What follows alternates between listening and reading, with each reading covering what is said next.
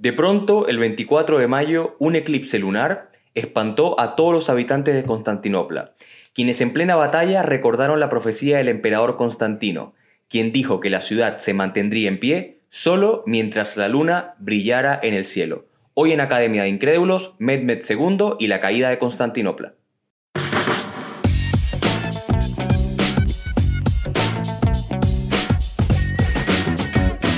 Esto es Academia de Incrédulos. Hola, hola, ¿qué tal? Bienvenidos a un nuevo episodio de Academia de Incrédulos. Estoy muy contento de estar aquí otra vez con ustedes. Eh, durante un tiempito, aproximadamente un mes, no habíamos podido grabar ningún episodio debido a que por cuestiones de cuarentena la logística se hacía imposible. Espero que todos estén bien dentro de lo que cabe, que estén con sus familias, que estén resguardados y que pronto salgamos de esto lo más sanos y lo más reforzados posibles. Eh, bien, como siempre, un servidor, Yanio Marcano, en la conducción y en la producción y edición Vicente Ramírez.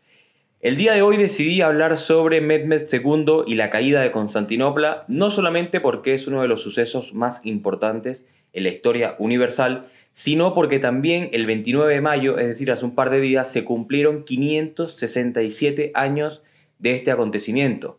¿Ok? Y por lo tanto pensé que era una buena fecha para hablar sobre esto. ¿Por qué es importante hablar sobre la caída de Constantinopla? Ya vamos a ahondar un poquito más acerca de qué fue Constantinopla, porque es una ciudad que hoy ya no existe bajo esa denominación y es muy probable que pocas personas reconozcan de qué va esto de Constantinopla. Pero es importante porque marcó, para muchos historiadores, cosa con lo que, con lo que yo no estoy tan de acuerdo, marcó el final de la Edad Media y el comienzo de la época moderna. Por lo tanto, podemos hablar de uno de estos acontecimientos bisagras que marcan el fin de un tiempo y el comienzo de otro.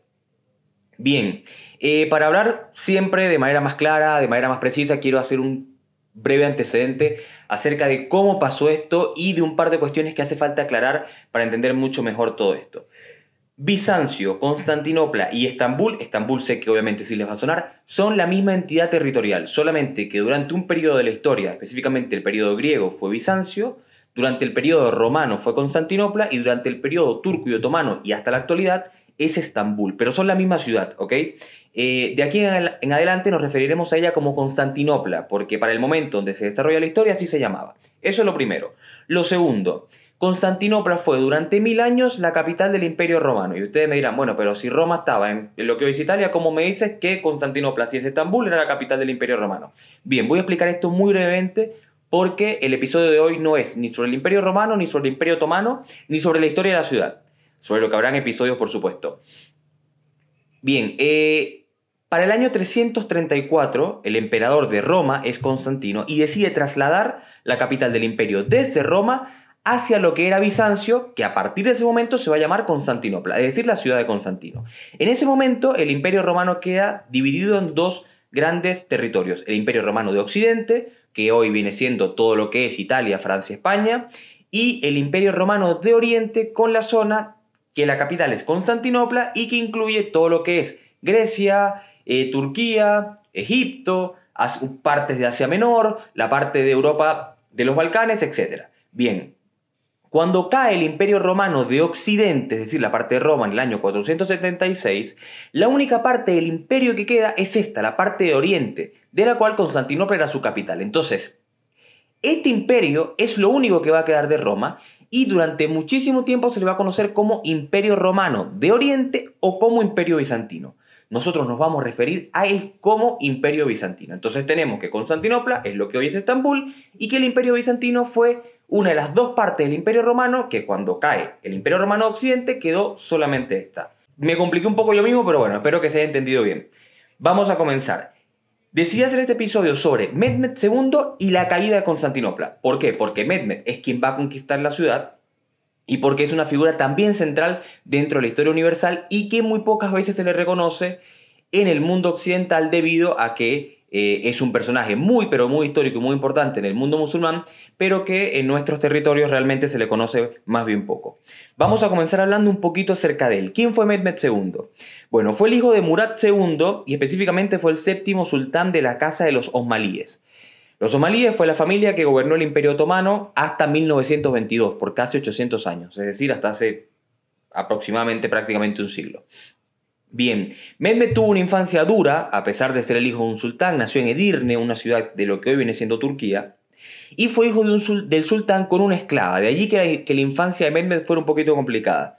Hay que decir que no era el heredero directo al trono, pero sus hermanos mayores murieron o fueron asesinados y él quedó como heredero. El carácter de Mehmed desde su juventud fue bastante difícil, era testarudo, necio y no hacía nada caso a sus tutores, hasta que buscaron a Burani, un clérigo kurdo, que fue autorizado a utilizar el látigo con Mehmed si hacía falta. Bueno, ahí Mehmed ya obviamente, ya con el látigo es otra cosa, y ya obviamente hizo caso. Obviamente con el látigo, tres latigazos y a estudiar lo que haga falta. Tanto que terminó destacando en filosofía, ciencia y así también en historia y en literatura islámica. Así que si tienen problemas con sus hijos en el colegio y se llegan a hartar, por ahí un latigazo, no, no. Tanto no, pero bueno, con Mehmed funcionó. ¿ah? Entendamos que era otro tiempo, era otra época, eh, la gente, un latigazo por ahí, en fin. Bien, a los 13 años su padre le dejó el trono. A los 13 años el papá dijo, yo de tomar té, suficiente, soy rico, tengo fortuna para toda la vida, le dejo este, este tema a mi hijo pero recuperó el trono un año después debido a que Mehmed tenía unas ideas un poquito radicales. Pensemos que un niño de 14 años que los han criado a punta de latigazos, para que aprenda, una vez le dan el trono y lo primero que quiere hacer es cortarle la cabeza a todo lo que le dieron latigazos. O sea, Mehmed, digamos que era un poquito radical durante esa adolescencia, bueno, como todos los jóvenes. Al final su padre va a morir en 1451 y es en ese momento cuando realmente comienza el reinado de Mehmed. Para de aquí en adelante nos vamos a referir a él como sultán, Sultán viene siendo lo mismo que monarca o que rey, pero es la palabra que se usaba en los territorios musulmanes. Inmediatamente Mehmed toma el poder, empieza a poner en marcha un plan que él tenía durante esa primera etapa adolescente cuando había tenido el trono por un año, que era tomar Constantinopla. Una completa locura para los estándares políticos de la época. Para esta época, para este momento, Mehmed tiene solamente 20 años. 20 años. O sea, con 20 años es un sultán y con 20 años está pensando en tomar Constantinopla. Yo la verdad que no me quiero acordar qué hacía yo a los 20 años. Vicente me está viendo con cara de que los 20 de que yo digo, bueno, los 20 años era un inútil y Vicente me ve con cara de que todo es un inútil. Ya, pero los 20 años era más inútil. ¿Qué estaba haciendo todos los 20 años? Jugando Tony Hawk. Vicente. Bueno, bueno, Vicente, Vicente a los 20 años estaba en su época de flirteo de flirteo. Pero Vicente, para los que no lo conocen, además de ser mi productor, es mi cuñado. ¿A los 20 años estabas con mi hermana ya?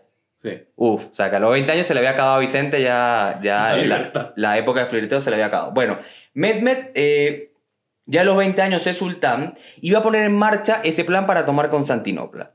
Ahora bien, ¿por qué parecía una locura tomar Constantinopla? Bueno, porque tenía mil años, que no había sido tomada por, por nadie, y porque era una ciudad con las fortificaciones militares más importantes del mundo. Tenía la muralla más importante del mundo para aquella época y realmente era prácticamente imposible que alguien pudiera tomar Constantinopla. Pero aquí hay algo que yo quiero conversar porque muchas veces se cree que las ciudades caen en un día o caen en una hora. Y esto es una falacia histórica. Las ciudades, los imperios caen durante siglos y sencillamente viene alguien que le da la estocada final. ¿Y por qué digo esto? Porque Constantinopla venía en una clara decadencia desde la ruptura con la Iglesia de Roma, con la Iglesia Católica en el año 1054, Constantinopla había quedado aislada completamente y desprovista de cualquier apoyo de la Europa católica.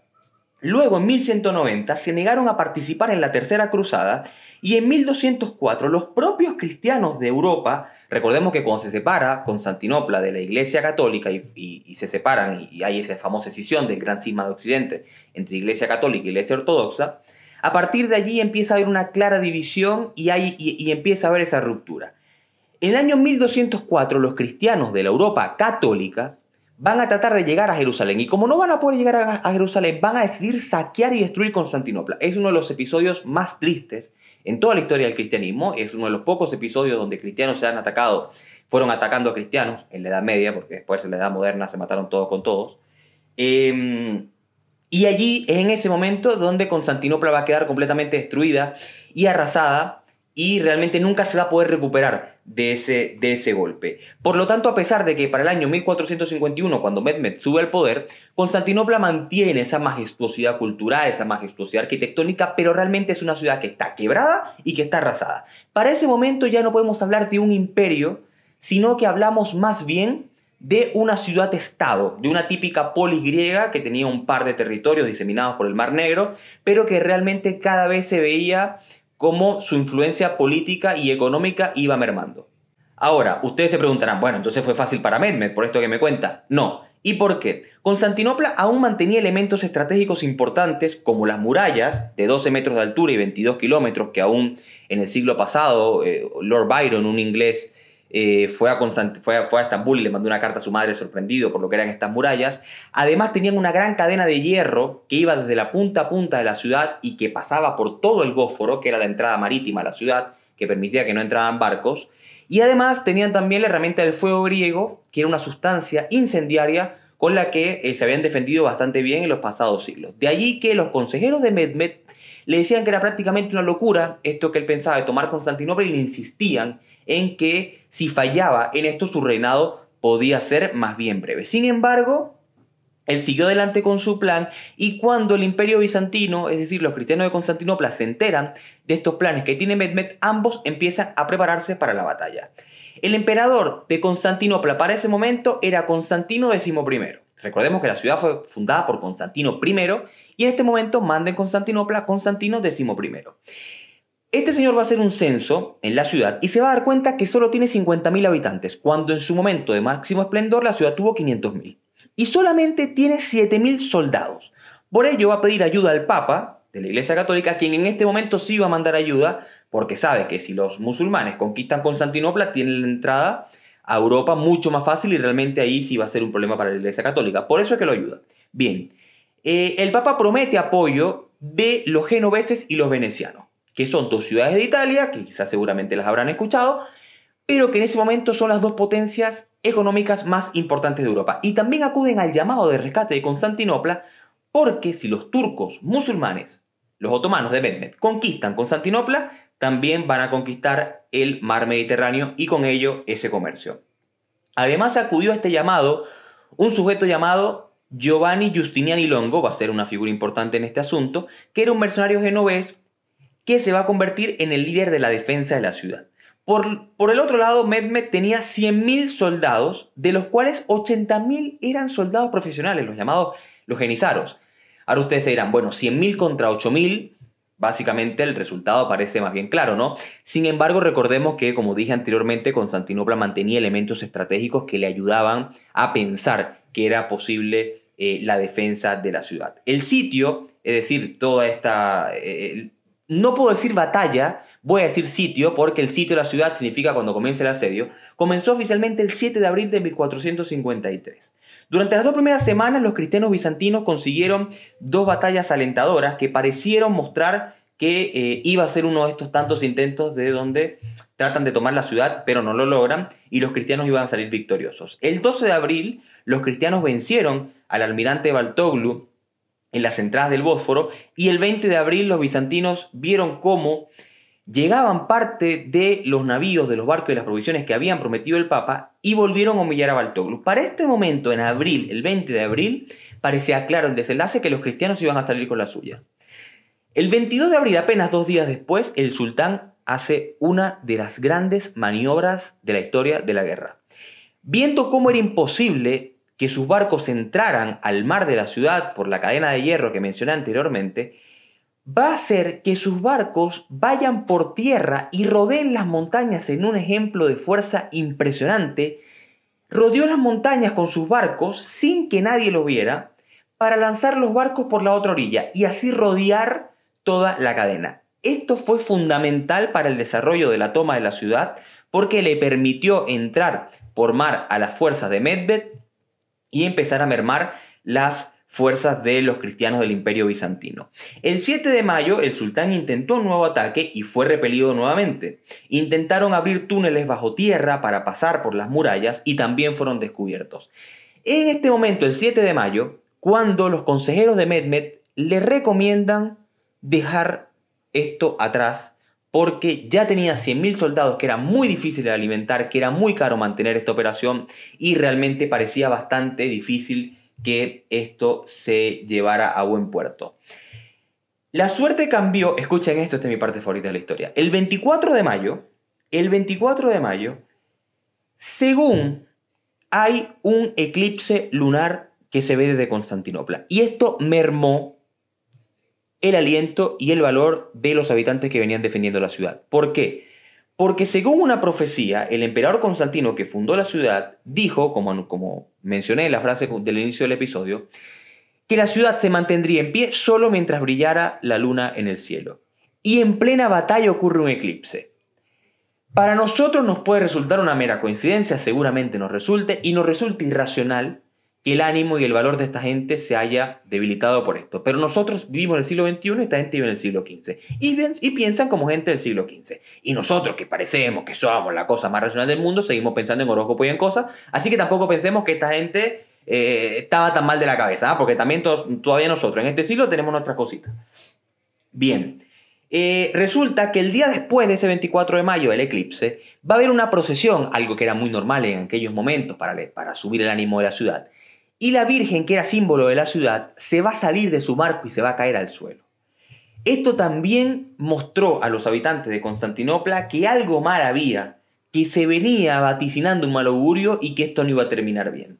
Y el 28 de mayo, Mehmed decidió descansar ya que sus astrólogos le habían dicho que el día siguiente iba a ser nefasto para los cristianos. Iba a ser ese 29 de mayo cuando Mehmed va a lanzar el asalto final a Constantinopla. Lo hizo con sus famosos soldados genízaros, y es que durante ese día los bizantinos cometieron el error prudencial de dejar una de las puertas de la muralla noroeste semiabierta y por allí entraron los genízaros. En la mañana de ese día, el comandante eh, Giovanni Giustiniani Longo fue herido por una flecha y en vez de quedarse luchando, decidió que fuera evacuado y retirarse. Esto sin duda alguna mermó el valor y el ánimo de sus soldados y ya en este momento la suerte parecía que estaba echada a favor de los bizantinos, de los musulmanes. Quien sí se quedó luchando por la ciudad fue el emperador Constantino, quien eh, sufrió una muerte legendaria debido a que su cuerpo nunca fue encontrado y se dice que murió luchando con los últimos habitantes de la ciudad que quedaban.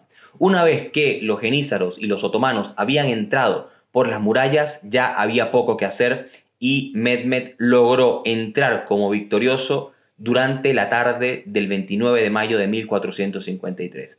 El niño de la infancia difícil, que a los 14 años había recibido el trono por primera vez y que durante la mayor, la mayor parte de su tiempo hasta la fecha había sido conocido como un loco por intentar conquistar Constantinopla, lo logró y terminó con la tradición del Imperio Romano de Oriente que databa desde hace mil años.